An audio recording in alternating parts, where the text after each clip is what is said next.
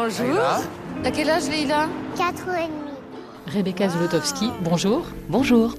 Comment on passe d'une fille facile aux enfants des autres C'était un manque que j'avais, tout simple. Je pense qu'on était en plein confinement et je me disais, tiens, j'étais au cœur de mon appartement, de ma vie civile, de ma vie domestique. Je me disais, je suis en train de vivre quelque chose. Je devais adapter un roman pour Roche Dizem, qui était le roman de Romain Gary, Comment, au-delà de cette limite, votre ticket n'est plus valable.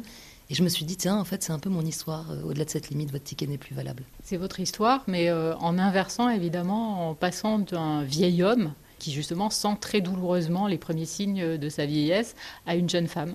À une femme qui, alors jeune femme encore, mais qui a, approche de la quarantaine. Et puis à 40 ans, oui, elle, elle se vit comme jeune. Elle a l'impression que la vie, elle est belle, elle est épanouie. C'est une femme qui n'a pas d'enfant. Et puis elle tombe amoureuse d'un homme, euh, Ali, incarné par Roche Dizem.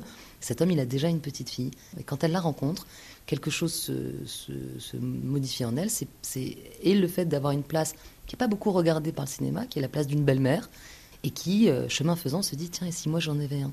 Sauf qu'en fait, euh, le temps, le temps presse. Et ce qui me frappe, c'est que, comme vous le soulignez, belle-mère, c'est un mot un peu fourre-tout, comme s'il n'y avait pas de mots pour raconter cette situation. Quand on n'a pas de nom pour le désigner, on ne peut pas avoir de représentation pour le, pour le raconter.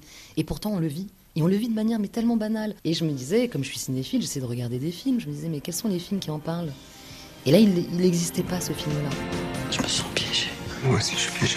Tu veux encore des enfants? Pas de problème, c'est quand tu veux. Toi, Rebecca Zlotowski, le film doit beaucoup à ses deux interprètes, Roche Dizem et puis surtout Virginie Efira. Donc elle joue cette femme sans enfant qui se prend d'amour pour la fille de son compagnon.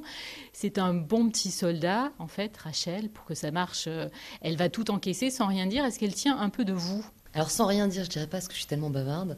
Par contre, petit soldat, oui. Le fait d'avoir un une envie d'enfant et de pas y arriver.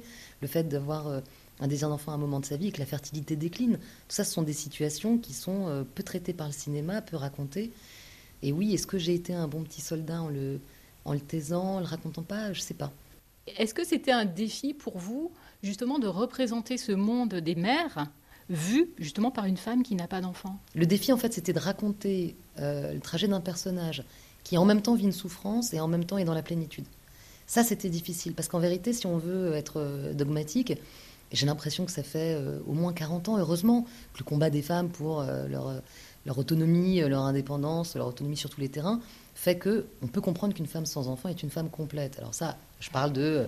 je touche du bois parce que tout est en train d'être remis en cause, y compris l'avortement aux États-Unis, tout ça est épouvantable. Donc rien n'est jamais acquis. hein. Mais je considérais que moi, qui suis née en 80, j'étais née avec l'idée que oui, je pourrais être une femme qui a 39, 40, 41 ans, ne pas avoir d'enfant, euh, et être parfaitement épanouie et complète dans ma vie. Mais il y a une chose qu'on ne me disait pas, qui était que je pouvais être et ça, et malheureuse de ne pas en avoir.